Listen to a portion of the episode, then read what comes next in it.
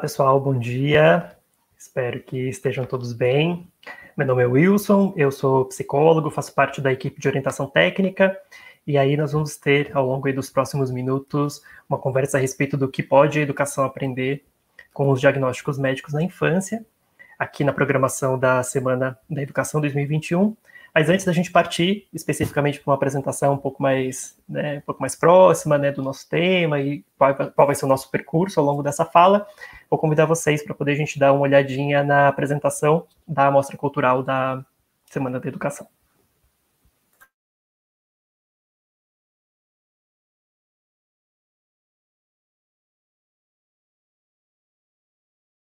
Todos bem? Meu nome é Leandro Bianchi, eu sou professor do quinto ano do ensino fundamental na EMEB Regina Rocco Casa 2 e, além de professor, também sou escritor. Tenho alguns contos e poemas premiados em concursos literários e publicados em antologias, além de dois livros infanto-juvenis ilustrados publicados pela produtora cultural Selo Fértil, o último deles, Grãos de Pólen, disponível inclusive em versão vídeo-livro no YouTube. No ano passado, fiz parte de um jornal escolar semanal de boas notícias, o Regina Rocco News, que contou com 30 edições e obteve ótima colocação no Prêmio Nacional de Gestão Escolar de 2020. Ultimamente tenho trabalhado também em um projeto de telejornal sobre literatura para incentivar a leitura e falar sobre livros, tudo claro, com muito bom humor. Aguardem. Um grande abraço. Saudações pedagógicas, sejam bem-vindos e bem-vindas ao telejornal Semana da Educação News. Eu sou Leandro Bianchi, âncora desse que é o maior jornal inteiramente voltado à educação em São Bernardo do Campo. Vinheta.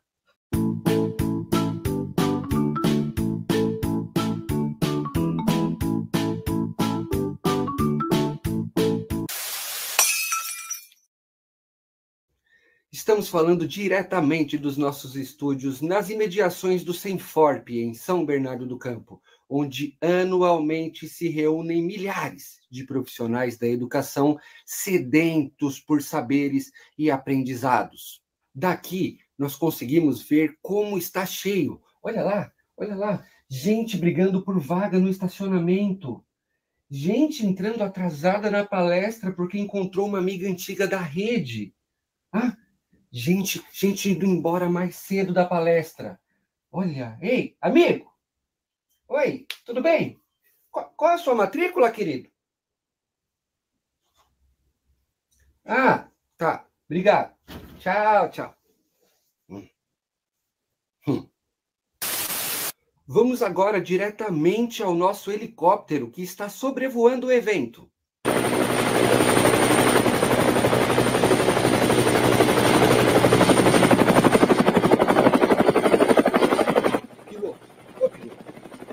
de altura. Não dá para voar um pouquinho mais baixo? Não. Só um pouquinho. Parece que estamos com problemas no helicóptero. Vamos então ao nosso correspondente que está dentro do Senforp neste exato momento.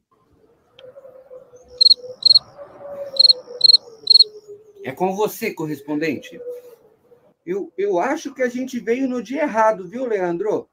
porque tá meio vazio aqui, viu? Inclusive, ia pedir pro senhor, se puder, para eu ir embora, porque tá frio demais. Faz frio demais aqui. Como é que é, produção? É, é isso mesmo? Gente, a produção está me passando que esse ano a Semana da Educação em São Bernardo do Campo será de forma remota. E nós, professores, sabemos como as aulas remotas funcionam bem. Não... Está vendo a sua aula também, professor? Olha só, ela também está vendo a sua aula. Isso é uma pombo? É um pombo? É. Você tem um pombo? Torreira. Presente. Muy bien. Este, Homero Leal. Presente. Vamos imaginar que você. Peraí, Vitor, o arroz vai queimar. Desliga o fogo, por favor. Peraí, professor. Direito de estudar para os Opa! Direito de estudar. Oi. Quem é você? Professor, há 35 anos. Eu sou irmão da Sueli. Parabéns. Quê? Parabéns. Cadê a Suelen? Ô, Suelen! Mas e cadê a Suelen? Ela tem que estar assistindo a aula. Não é que ela foi no banheiro. Eu mostro para vocês todas as casinhas, não foi?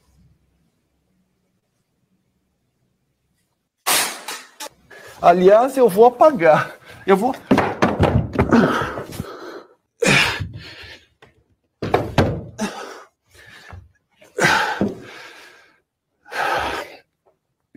É uma matéria que nós vimos na aula passada e do qual vocês precisam. No entanto, as aulas presenciais começaram e também trouxeram alguns desafios. Por exemplo, a máscara.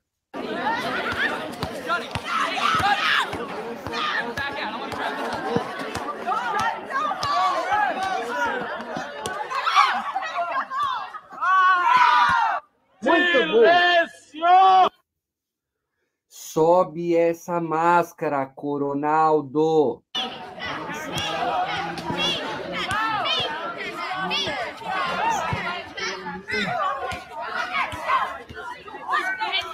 Tá, tá, tá, tá, tá.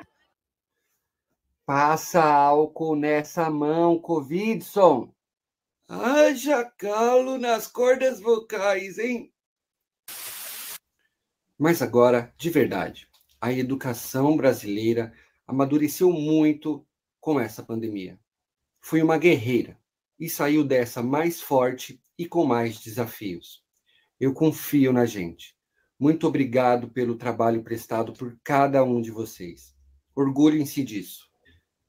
Esse foi o Semana da Educação News. Não. Eu espero que vocês tenham gostado e até, quem sabe, uma próxima edição. Um abraço distanciado e pedagógico e tchau.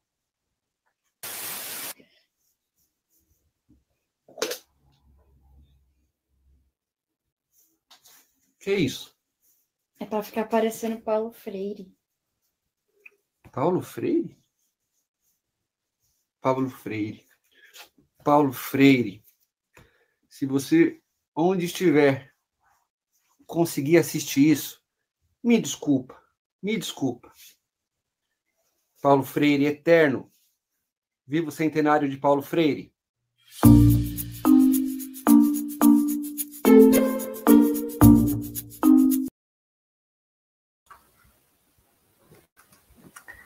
Legal. Então, agora depois do nosso das nossas lembranças, né, de aulas remotas e não só aulas, mas reuniões remotas e tudo mais que estivemos envolvidos ao longo desses mais de um ano e meio. Né, a gente vai entrar então especificamente no, na nossa apresentação aqui da mesa de hoje. É, como eu disse um pouquinho antes, né, meu nome é Wilson. É, queria começar agradecendo a equipe organizadora, né, da equipe da, da Semana de Educação e, e todos vocês né, que escolheram estar conosco aqui ao longo dessa próxima uma hora, mais ou menos. Né? A gente sabe que tem várias atividades aí acontecendo ao mesmo tempo, né? então obrigado por terem escolhido. Espero que a gente possa contribuir com as reflexões de vocês. Né? A gente vai passar, então, para a nossa apresentação, que é uma, uma construção é, coletiva da equipe de orientação técnica, é, que é referência das 23 escolas do Território 8, é, nós somos uma equipe composta por é, profissionais de diversas áreas. Nós temos a Flávia, que é fisioterapeuta, a Paula, que é terapeuta ocupacional, o Renan, que é assistente social. É, eu sou o Wilson, sou psicólogo. A gente tem a Ana Paula, que também é psicóloga, e a Simone é, Favareto, que é fonoaudióloga. A Ana e a Simone vão estar facilitando aí a, a fala ao longo dos próximos minutos. É, a gente vai conversar um pouquinho, então, sobre o que pode a educação é, aprender com os diagnósticos médicos na infância, e essa é uma reflexão que é construção tanto desse grupo, né, que é referência do Território 8, é, quanto também inquietações do grupo ampliado da, da EOT, né, que é a equipe de orientação técnica, que vem trabalhando, se questionando e refletindo sobre esse tema aí é, ao longo dos últimos anos, né.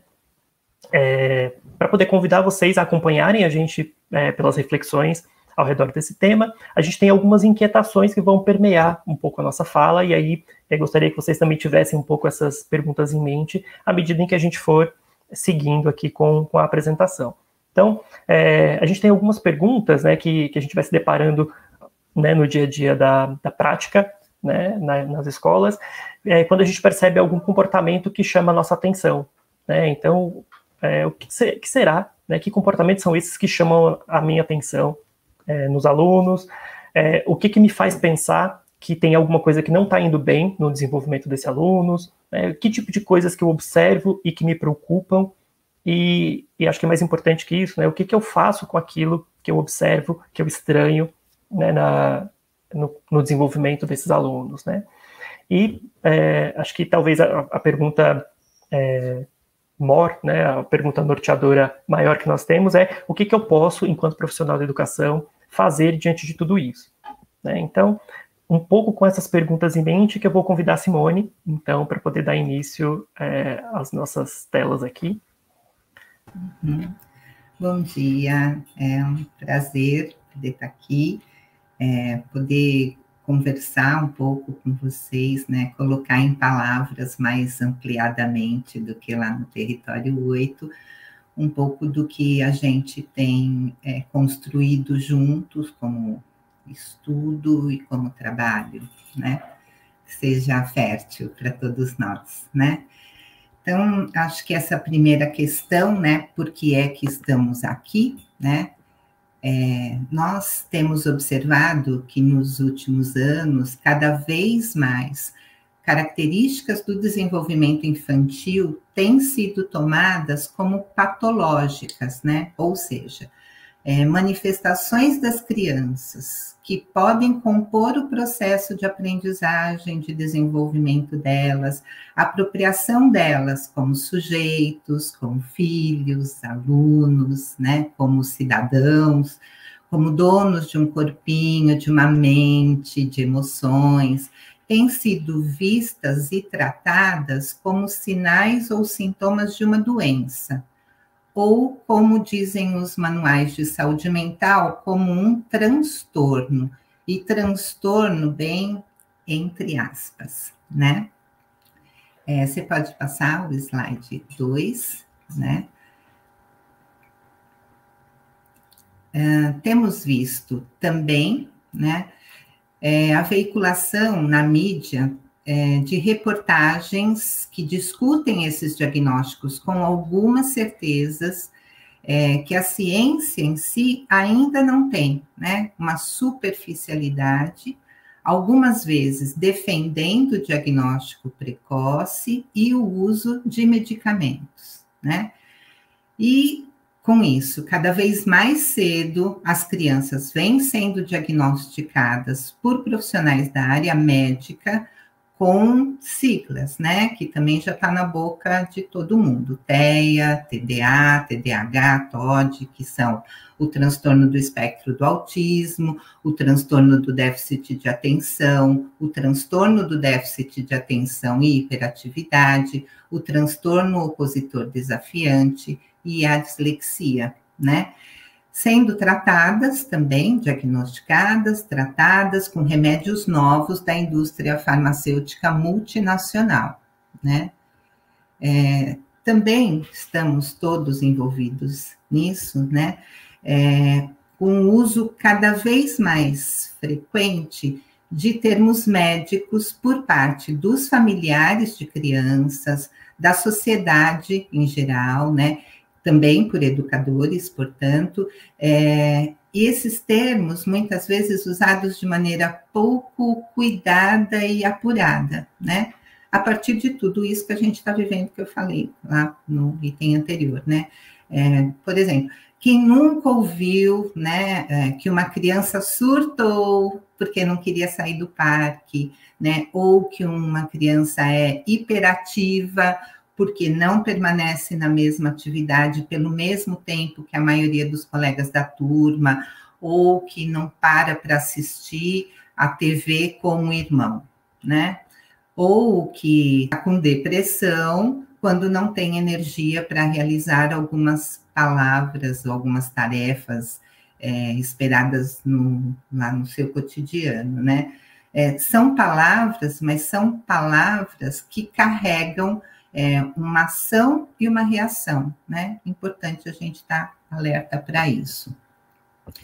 É, uma outra questão também é o desconhecimento. Não, pode ficar com o anterior, por favor. Estou lá, estou falar um pouquinho do desconhecimento, ainda justificando porque estamos aqui. Desconhecimento por parte de muitos profissionais da educação do discurso ideológico ligado aos diagnósticos desses transtornos e à medicalização ou à patologização da infância.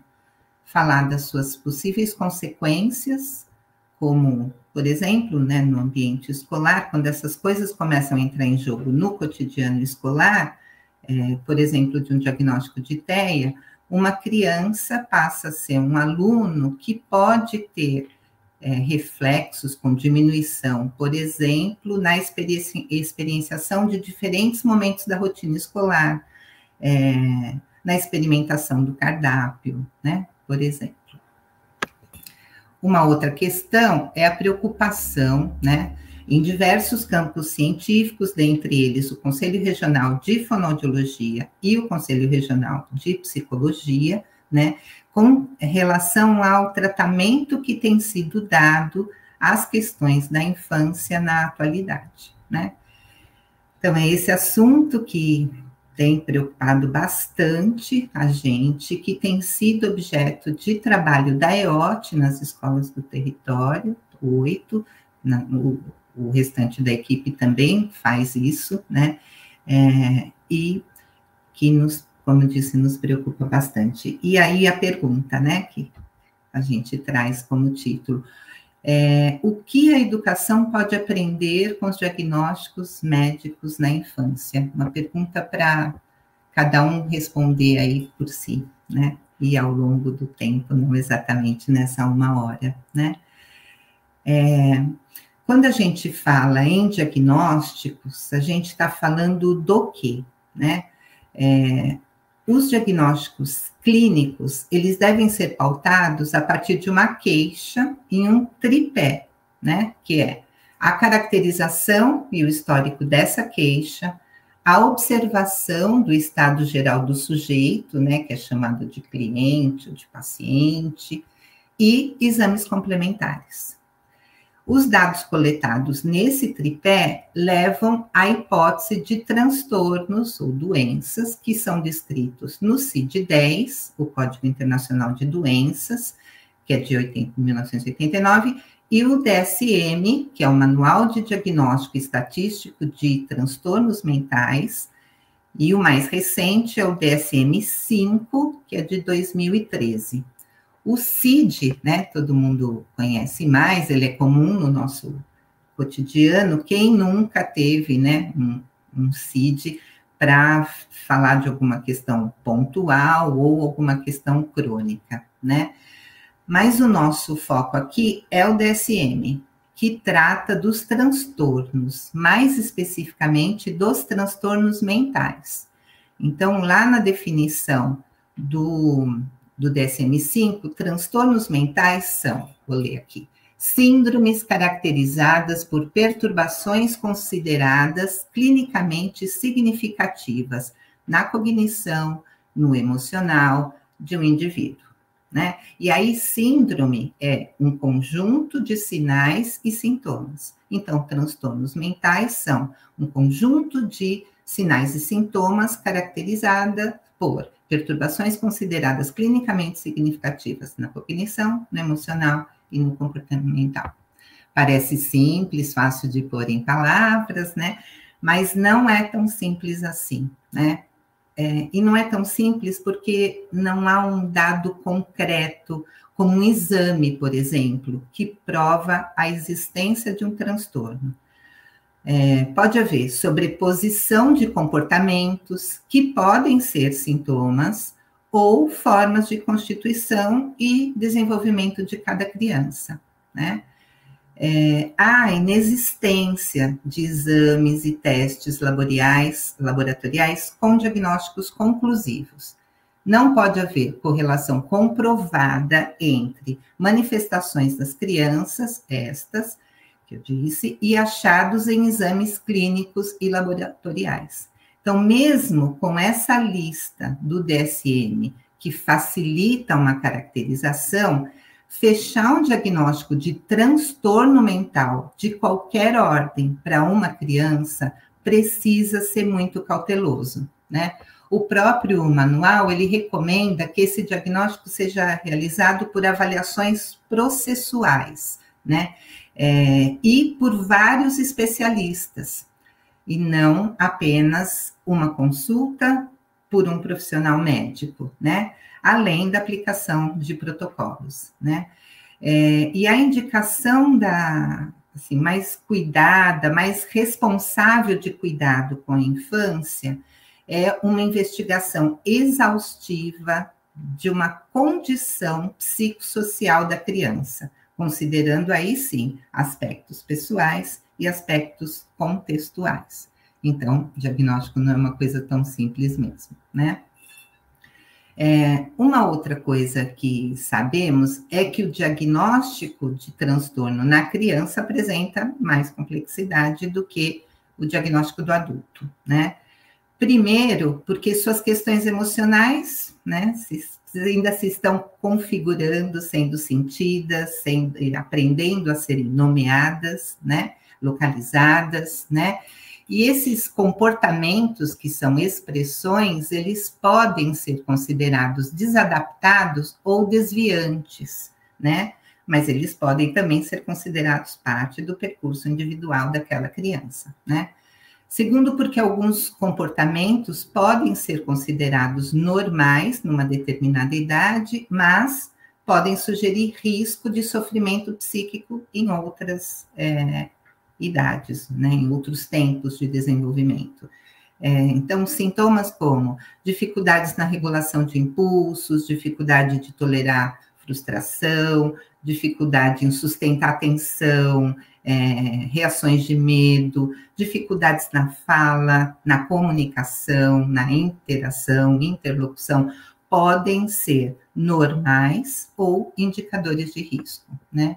É, os limites entre o normal e o patológico são menos passíveis de distinção, de diferenciação entre é, crianças em relação aos adultos e mesmo entre um diagnóstico e outro, né? Considerar que o DSM-1, que ele chamava Manual do Insano, é de 1918, tem duzentos e poucas, é, não, mentira, tem cento e poucas é, transtornos listados ali. O DSM é, 5, ele tem mais de 300, né? E eles já estão revisando um outro com mais catalogação ainda, né? É, outra questão que a gente precisa olhar é que há mais conhecimento acumulado sobre adultos que crianças no que se refere à saúde mental. O estudo dessa faixa etária é bem mais recente na psiquiatria e afins, assim como o interesse da indústria farmacêutica por esse campo do mercado consumidor, né? Assim, né? É, com tantas incertezas, um diagnóstico nesse momento da vida, que é a infância, né? Portanto, demanda uma avaliação criteriosa, não apenas pelo diagnóstico em si, pelos aspectos epidemiológicos, de evolução da humanidade e controle social pela ciência, mas também, né, uma consciência crítica dos desdobramentos que essa avaliação pode provocar tanto na família quanto para a própria criança e para sua escolarização, né? É, o que nós na rede recebemos com frequência são diagnósticos fechados em crianças cada vez menores, feitos em uma consulta apenas, a partir do relato dos principais cuidadores, em geral pais e responsáveis, né? E muito frequentemente com indicação de uso de remédios de uso controlado, né? É, costuma haver é, indicação para terapias que, na maioria das vezes, não se efetivam, não só pelo sistema público de saúde, mas também pelo privado, e não apenas só por questões familiares, né, econômicas ou de dificuldade de, de garantir, né, a, a, a presença da criança nas intervenções terapêuticas, é muito mais do que isso, né. É, assim, é, a efetivação do diagnóstico com a boa intenção, né, que a gente sempre pensa nisso, de uma intervenção precoce, com terapias, com orientações aos cuidadores, com acompanhamento do desenvolvimento infantil por profissional especializado, muitas vezes fica limitada ao diagnóstico e início do uso de medicamentos e acompanhamento médico, né? E também, vocês também devem ter essa experiência, recomendações para a escola, né? Inserção de auxiliares com apoio total, redução de jornada, etc. E aí acho que não é demais afirmar que do campo educacional, os profissionais da educação têm muito a dizer e precisam cada vez ter mais peso nas tomadas de decisão, né? Que tipo de apoio uma criança pode precisar em um dado momento do desenvolvimento né? É, bom, mas o que será que está acontecendo, né? Tem várias hipóteses, a gente vai trazer uma delas, né? Que é o próximo slide, que é a questão da medicalização. Medicalização da vida, a medicalização da sociedade, a medicalização da educação. O termo medicalização, vou ler esse slide que eu acho que é bem importante, né? Ele refere-se ao processo de transformar questões não médicas, eminentemente de origem social e política, em questões médicas, isto é, tentar encontrar no campo médico as causas e soluções para problemas dessa natureza. A medicalização ocorre segundo uma concepção de ciência médica que discute o processo saúde-doença como centrado no indivíduo, privilegiando a abordagem biológica, organicista. Daí, as questões medicalizadas serem apresentadas como problemas individuais, perdendo sua determinação coletiva, né? Então, se a gente for pensar medicalizar, é mais que medicar, porque quando a primeira vez que a gente escuta essa palavra, a gente sempre costuma relacionar medicar, né? Medica, medicalizar é medicar, mas é mais que medicar. Medicalizar é dar remédio para determinados comportamentos, né? No processo de medicalização, é, pessoas e sociedades se transformam em alvo de intervenção do que se costuma chamar de dispositivos de poder. Quem sabe do que se trata, como se trata, tem o poder de mando das formas de funcionamento e organização social. A medicalização não é a medicina em si, nem a ciência em si. Ela é uma estratégia de significados e, e sentidos, né? Significados e sentidos, que beneficia alguns, né? Quem pode ser beneficiado, quem está sendo beneficiado, é, a indústria farmacêutica cresce cada vez mais poderosa e rentável nesse nosso cotidiano capitalista, né? É, em que tudo parece poder ser tratado a partir de um saber médico solidário a um exercício de poder, que pode ser consciente ou inconscientemente, né? na busca de uma causa única, determinada, centrada no indivíduo e não no conjunto de operações sociais, ou melhor, nas circunstâncias que vivemos, no cotidiano, né? Considerando o cotidiano das crianças, pequenas e bem pequenas, né? Deixa-se de buscar, de compreender a interrelação sujeito-sociedade tirando de cena os processos e fenômenos característicos da vida em sociedade, as formas de organização da sociedade, a história de cada um e do seu grupo, a cultura, os valores, os afetos, né? Então, sai do todo, eu e minhas circunstâncias, né? A criança e suas circunstâncias, e foca-se no indivíduo e num corpo que não responde àquilo que é esperado pelo entorno. As autoras dessa definição que trazemos são, olha ali, Aparecida Moisés e a Cecília Colares. A Aparecida e a Cecília são nossas referências desde muito tempo. A Aparecida é uma pediatra, professora da Faculdade de Ciências Médicas da Unicamp, e a Cecília Colares é uma pedagoga, professora da Faculdade de Educação da Unicamp. O estudo das duas são importantíssimos na nossa reflexão crítica do que nos cabe como profissionais da educação. Nos cabe, né?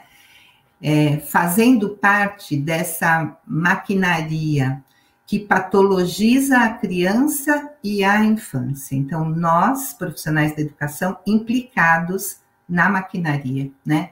Ao nos aproximarmos dos profissionais de saúde responsáveis pelos diagnósticos, né, com os relatos, com os relatórios, mais do que com um mero encaminhamento para o serviço de saúde, é, nós podemos contribuir com informações minuciosas quanto à expressão das crianças e os efeitos das mediações pedagógicas espontâneas e as mediações pedagógicas intencionais. Assim, a educação pode qualificar os diagnósticos médicos e os acompanhamentos clínico-terapêuticos. O próximo slide, por favor. Né, então, falamos de medicalizar. Medicalizar é patologizar. E o que, que é patologizar? É o processo pelo qual Características como a tristeza, a inquietude infantil, a timidez, a rebeldia adolescente, que são inerentes ao humano, transformam-se em doenças. As singularidades humanas são transformadas em doenças. Cada uma delas, um remédio. Para cada uma delas, um remédio, um profissional definido, um serviço e cada vez fica mais difícil ocupar esse espaço de normalidade, né? Então, a prevalência, a incidência de sintomas, por exemplo, do espectro autismo, né? Do autismo, tem aumentado bastante, né? É, de, nos últimos anos. Uh, os estudos também cresceram, é verdade, que é muito bom. O acesso à informação também o foco da ciência e da indústria nessa faixa etária também tem aumentado. Então, é verdade que há um real aumento da incidência, mas os fatores que levam a isso ainda não estão determinados, né? Será que estamos patologizando demais manifestações infantis da infância, né? Manifestações infantis comuns à infância, né? E não anormais ao sujeito aluno. Bom, é, a outra, outro slide, por favor. Uma outra palavra que é importante a gente cuidar é medicamentalizar, né? Não é uma preciosidade, assim, um preciosismo, é uma preciosidade. Porque quando a gente fala de medicamentalizar, a gente não está falando apenas de medicar, mas a gente está falando de medicar em excesso, né? Ou como está escrito no slide, processo de intervenção que busca adaptação dos sujeitos às condições impostas pela sua época, mediante a introdução e a naturalização do aumento do uso de psicofármacos, sem mediar a consequência a longo prazo dessa ação. Pesquisas de diferentes países apontam o uso no aumento no uso de psicofármacos indicados para diferentes transtornos, sem que haja nenhuma comprovação científica a respeito, né? A, as autoras, né, a Aparecida Moisés, a Cecília Colares e o grupo Despatologiza, também, que começa com elas, é ligado à Unicamp e se ampliou para o Brasil todo, eles têm muitas dessas pesquisas e vale a pena é, ler e acompanhar um pouco que estudos são esses que têm feito, que têm sido feitos em relação à patologização da infância, né? Então, por exemplo, né, é, na pandemia, com o fechamento das escolas, uh, o distanciamento social, muitas crianças ficaram em casa com suas mães, né, trabalhadoras, é, que não encontravam formas de dar atenção aos seus filhos enquanto trabalhavam, né? Isso é do nosso cotidiano. Pois bem, muitas dessas crianças foram medicadas com ritalina por hiperatividade, né? E ao longo do ano não diminuíram a agitação. E aí tiveram suas doses de remédio aumentadas. Então, mães trabalhadoras e seus filhos pequenos na pandemia podem ser um exemplo de medicamentalização como estratégia da medicalização da infância e da sociedade. Você continua, Ana?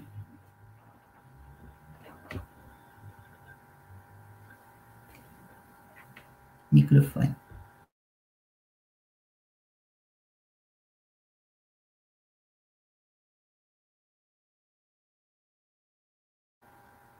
Isso. Abre o áudio, Ana. Pronto. Perdão. Então, assim, prazer, o que eu dizia era isso, né? Que é um prazer aí estar com Simone, o Wilson, aí, as pessoas que dividem aí comigo o cotidiano das escolas e que me ajudam tanto a pensar essas questões, né? Então, eu vou pedir só para vocês avançarem um pouquinho os slides, porque isso, pronto. Então, assim, né, é, eu vou conversar com vocês um pouco sobre a questão de que remédios são esses que a gente é, encontra na escola, né? E que remédios são esses que as crianças, que os nossos alunos estão tomando, né? E o que, que a gente às vezes ouve quando a gente fala né, de, de, de remédio, né? Eu já ouvi várias pessoas dizendo, bom, remédio, se a gente vê a bula, a gente não toma. Então é melhor não ver, né? Então, normalmente, a gente ouve as pessoas falando disso, né? E é, a bula do remédio, ela é fundamental de ser lida, né?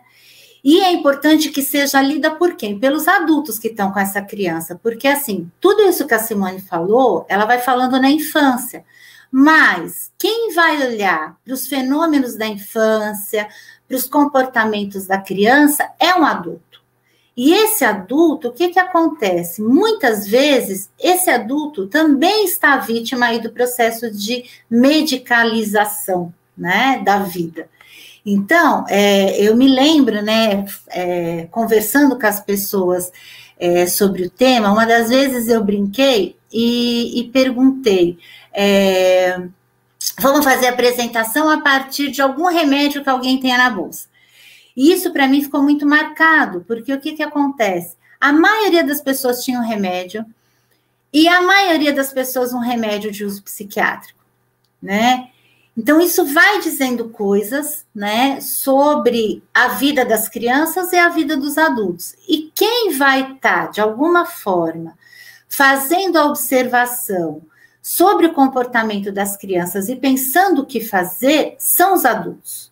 Né? Então, essa é uma questão importantíssima, porque se eu vejo uma criança ali muito agitada, eu posso pensar: olha, vai lá, descansa um pouco, se acalma, vem cá, vamos ouvir uma história, né? Quem vai fazer essas marcações, quem vai ler esses fenômenos é um adulto, né? Esse adulto pode também dizer, bom, essa criança não está bem, deve estar tá doente, é melhor ir ao médico, talvez ela precise de um remédio. Então, a forma que eu leio o que eu estou observando tem muito a ver com o desenrolar que as coisas vão ter né? Então, o adulto ele tem ali um papel fundamental na forma que ele está observando essas manifestações da infância, né? E criando hipóteses para ela. E a criança também vai passar a responder a partir disso. Então, eu posso, enquanto criança, achar que se eu estou muito agitada, é melhor dar uma parada, respirar. Eu posso ter recursos para lidar com isso, ou posso pensar, estou doente.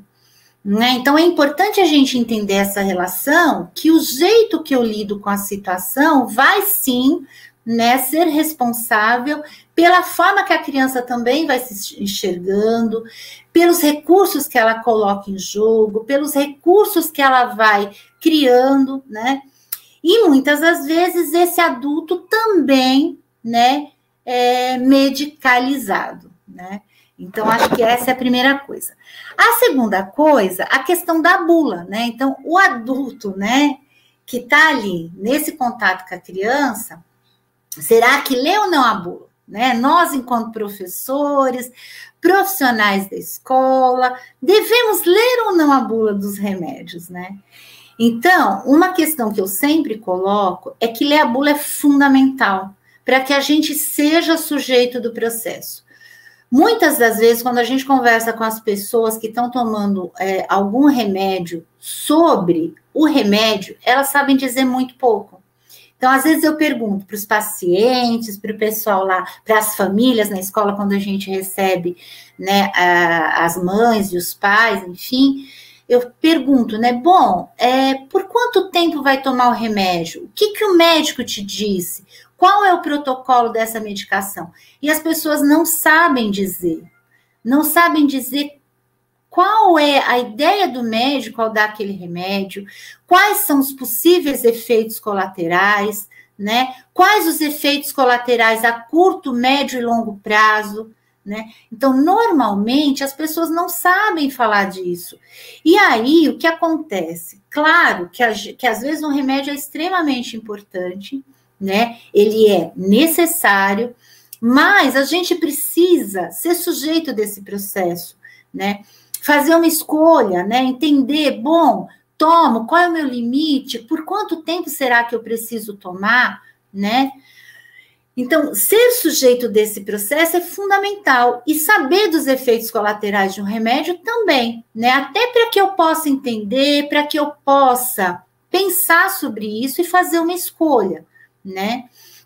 Uma outra coisa que eu também costumo dizer é que o sintoma, ele diz alguma coisa sobre o sujeito, né? Um sintoma, ele não é para ser eliminado. O sintoma é uma tentativa do aparelho psíquico de encontrar uma saída para aquele impasse que o sujeito está vivendo, né? Então, quando a criança ou adulto tem um sintoma, um remédio que tampona tudo isso, que elimina o sintoma, ele é muito ruim, por quê?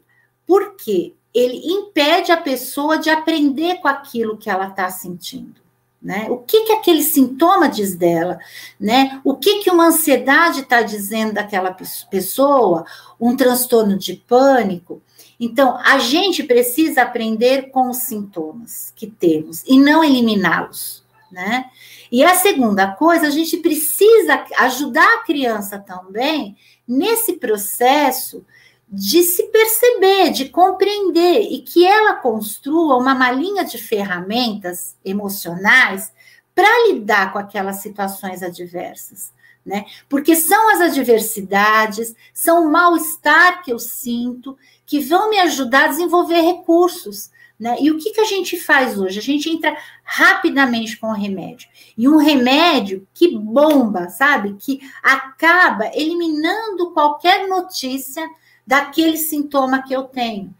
E nesse contexto, o que, que acaba acontecendo? A criança não cria sua malinha de ferramentas. Né? Então, isso é fundamental. Eu só crio uma malinha de ferramentas para lidar com a frustração, com o medo, com a ansiedade, com a agitação, com a dificuldade de me concentrar, se eu estou ali diante de, daquilo e eu tenho uma ação mediadora. Em algumas situações, o remédio é importante. Mas o que a gente observa é que ele vem sendo usado de forma é, indiscriminada, complicada e que não ajuda as pessoas a desenvolver recursos emocionais para lidar com o mal-estar de viver, que faz parte da vida. Né? Então, essa é uma questão. Com relação aos psicofármacos mais utilizados na infância, né? Nós, nós acabamos restringindo aqui a infância. A gente tem metilfenidato, que tem o mesmo princípio ativo, né? Da cocaína, né? É, ele vem com os nomes fantasias de Ritalina e Concerta, e aí eu me pergunto, conserta o quê? O que, que precisa ser consertado, né? Um nome muito sugestivo, que é um remédio que é usado para o TDAH e para o TDA, né? O transtorno de déficit de atenção e o transtorno de déficit de atenção com hiperatividade. A gente tem o Vivans, que também é um remédio usado, né, para esses dois transtornos. A respiridona, muito associada a casos de TEA, né, de transtorno do espectro do autismo. O valproato, que é um anticonvulsivo, o clonazepam, que é um ansiolítico e anticonvulsivo, e a cetralina, que é um antidepressivo. Né? Isso pensando na infância. Quando a gente vem para os adultos, aí tem lá um monte, né? Rivotril, aí um monte de coisas que devem ser alvo também, né, de investigação por parte dos adultos que estão, né, lidando com as crianças, né? Então acho que é alguma coisa bacana de pensar.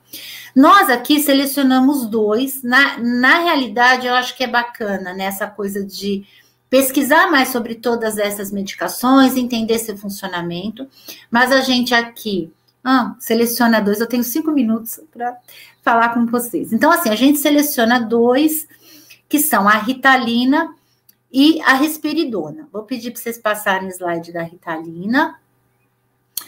A Ritalina tem ali uma série de efeitos colaterais, em, é, entre eles, né? É, vou falar os principais, né? o aumento né, de surtos psicóticos na, na adolescência, aumento do risco de suicídio, aumento é, da tendência para uso é, de outros tipos de drogas, né? Vale lembrar, né, que muitas das vezes essa, esse, esse remédio ele tem uso recreativo né? Ou recreativo, ou para aumentar a concentração em fases de estudo para vestibular. Então, é, para aumentar a performance cerebral, né? Com todos esses efeitos colaterais. A respiridona. É, eu estou aqui vendo o tempo, né? A gente encerra em 15 minutos. A respiridona é um remédio que é usado para as crianças com TEA e que muitas das vezes os efeitos adversos têm a ver com aquilo que eu espero controlar. Né? Então, por exemplo, às vezes eu quero controlar, né, a agitação, a ansiedade, né, a dificuldade de concentração e o efeito colateral é justamente o inverso, né? Então, e aí associado a isso uma série de outras coisas, aumento de peso, né, as questões, questões ligadas à potência sexual, sobrecarga de fígado, né? Então, às vezes, por exemplo, né, no caso do lítio, que não é um remédio que a gente aborda aqui, você vê uma sobrecarga de fígado e você vê às vezes as pessoas com falência hepática aos 45, 50 anos, né? Então, são todas consequências aí do, do uso de medicações. O próximo slide. E aí, a gente fica. É, eu vou passar para o próximo, acho que é melhor, dada a questão do tempo. Bom, é, o outro slide falava da questão da, é, do uso né, da ritalina, o aumento excessivo aí no Brasil, no mundo, né? E isso tudo a serviço da indústria farmacêutica. E aí fica para nós, acho que a pergunta de pensar assim: é, o que pode a criança, o que pode a família, o que pode a escola é, diante desse cenário que a gente apresenta aqui. E o que aí o que eu diria para vocês é assim: o que a criança pode tem muito a ver com a aposta que é feita para ela. E essa aposta é sempre de um adulto, né? Seja ele da família, seja ele da escola, né? E a criança, ela está em tempo de formação, de constituição, ela tem um tempo para aprender a se relacionar, interagir, se ver frustrada, lidar com medo, aprender a se concentrar. Ela tem um tempo, esse é o tempo da infância. E a gente precisa lhe dar esse tempo, apostando que ela vai dar conta, né? Que ela pode, né? E diante de algum comportamento que sinaliza que algo pode não estar indo bem, o que, que eu diria? A pedagogia ela tem ferramentas para pensar sobre isso. É, às vezes a gente fica extremamente refém do discurso médico, esperando que o médico nos diga o que fazer. E o que a gente espera resgatar com essa apresentação é a potência de cada professor de pensar que para cada criança que tem ali uma dificuldade de se concentrar, há uma aposta pedagógica para ensinar crianças a desenvolver foco, né? Aprender a selecionar estímulos, né? Então, é, o que a gente reivindica aqui é que cada pedagogo, cada professor pense que lá na sua malinha de ferramentas da pedagogia existe uma aposta que pode ser feita para que uma criança possa sim aprender a lidar com, as, com aquilo que ela não está dando conta ainda. Pode ser que né? Às vezes o pessoal fala, é, Ana Paula, você falou isso, mas a criança chegou lá aos oito anos, nove anos, com diagnóstico de TEA. É verdade, mas eu não posso, não deveria, é criminoso fazer um diagnóstico de TEA aos dois anos, né? Então, eu sempre falo isso. Quem me conhece das escolas sabe que eu digo isso. Uma febre pode ser sinal de várias coisas, né? Ela pode, inclusive, passar sozinha né? E pode, claro, ser sintoma de alguma coisa muito grave, né? Um câncer de pulmão, por exemplo. Mas eu não posso ver uma febre e achar que é um câncer de pulmão. Como eu não posso, aos dois anos, identificar aí é, comportamentos que sinalizam que a criança estaria enroscada no seu processo de constituição, e aos dois anos dar um diagnóstico de TEA para uma criança tão pequena, que a partir de boas intervenções pode sim mudar o curso daquilo que está complicado, daquilo que ela não deu conta, né? Então, acho que é isso, né? Eu espero que é, a gente possa conversar mais, possa ter outros momentos aí de interlocução, tá bom? Muito obrigada a todos e todas. Legal, legal. Obrigado, Ana. Obrigado, Simone. É, a gente está com um tempo bastante apertado, né, mas eu queria só comentar algumas coisas é, que, inclusive, foram aparecendo aqui no, no chat também ao longo da, da fala de vocês, né? Então, algumas pessoas é, falando né, a respeito de, é, de como os diagnósticos, né, os laudos médicos, às vezes demoram.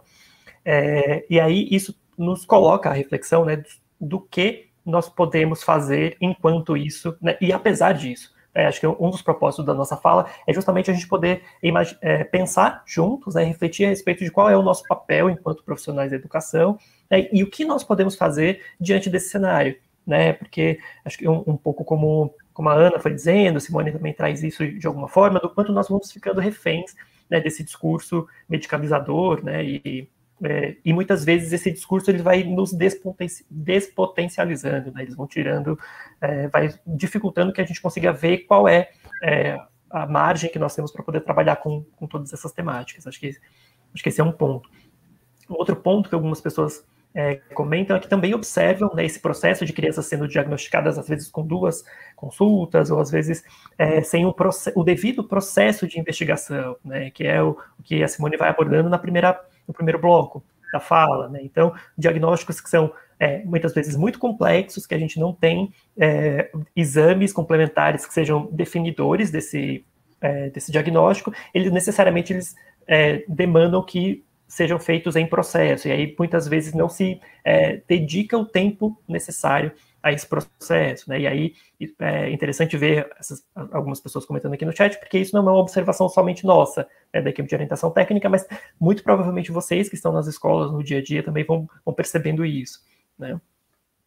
É, e um outro comentário, acho que foi a Edna, é, que colocou aqui, a respeito de, das próprias famílias é, exigindo, então, esses diagnósticos, ou então a medicação é para acalmar, entre aspas, os filhos e poderem dar conta né, do, do, comportamento. E aí eu fiquei aqui pensando no quanto nós estamos todos né, imersos e capturados por esse discurso da, né, da medicalização, né, que, por um lado, é, traz no imaginário essa ideia de que o diagnóstico vai me dizer o que eu consigo fazer com esta criança, seja ele meu aluno, seja ele é, meu filho, enfim, pessoa é, de quem eu cuido. Então, é, o imaginário vai sendo povoado por essas ideias. Né? Então, o diagnóstico vai me dizer o que fazer e a gente sabe que não, né? Porque não é porque uma criança tem ou não tem é, um laudo, um determinado diagnóstico que a gente necessariamente vai saber fazer com aquela criança, porque embora crianças possam ter o mesmo diagnóstico, são crianças diferentes, porque são pessoas diferentes, né? É, e outra coisa é a respeito do, do, do, remédio, né? Também, acho que também fica no imaginário essa ideia de que a medicação ela vai, é, ela vai dar conta da vida de alguma forma, né? E enquanto pessoas responsáveis por crianças, né, os pais estão aí também às voltas com suas próprias questões, como a Ana Paula vai dizendo, e vai colocando é, em jogo né, essas ideias que vão povoando o imaginário de que, bom, a criança estando medicada, eu consigo dar conta aqui, mas talvez, né, uma reflexão que você coloque é, será que eu não, eu, eu não consigo dar conta deste meu filho, eu não sei o que fazer, ou será que é, a vida tem sido muito, né, e aí eu tenho precisado de um apoio, e dado esse imaginário, a medicação é o único apoio que me, que me vem à mente, né, acho que um pouco algumas dessas ideias que foram aparecendo aqui, que eu achei interessante de ressaltar, porque é, que conversam diretamente com tudo que é, vai sendo colocado aqui, né, é, Infelizmente, a gente não vai ter é, muito tempo para poder abrir para perguntas, né? Mas então, é, queria ir encaminhando né, para o final, até respeitando o tempo aqui da, da nossa atividade, também é, os colegas das demais atividades que virão em seguida. É, queria deixar como mensagem final né, a importância da gente poder refletir sobre esse tema e aí refletir sobre o que nós podemos diante disso. Né? Enquanto profissionais da educação, é, é importante a gente poder pensar é, no quanto o diagnóstico que a gente precisa e que é importante é o diagnóstico pedagógico, né? Então, como, como é que eu consigo é, contribuir para as aprendizagens dessa, dessas crianças? Né? Então, agradecendo novamente né, aqui a Ana Paula, Simone, né, e demais colegas do, da equipe técnica do Território 8, agradecer o pessoal da organização, né, especialmente aqui o pessoal da técnica, o Cláudio, o Rafael, o Bruno, que está interpretando aqui Libras para a gente, é, agradecer o tempo de vocês por terem né, dispensado, é, dedicado esse tempo a estar aqui com a gente, refletir juntos. É, a gente espera que possa ter cons conseguido contribuir com as reflexões de vocês. Essa é uma, é uma discussão super extensa que não se esgota né, em uma hora, é, mas a gente fica super à disposição. Né, o, slide é, foi projetado, projetado, agora há pouco, tem um e-mail leitor, se a gente puder é, contribuir de alguma forma, né, contem com a gente. Espero que vocês possam ficar bem e aproveitar também as demais atividades da Semana da Educação, tá bom? Então, é isso. Um bom dia para todo mundo.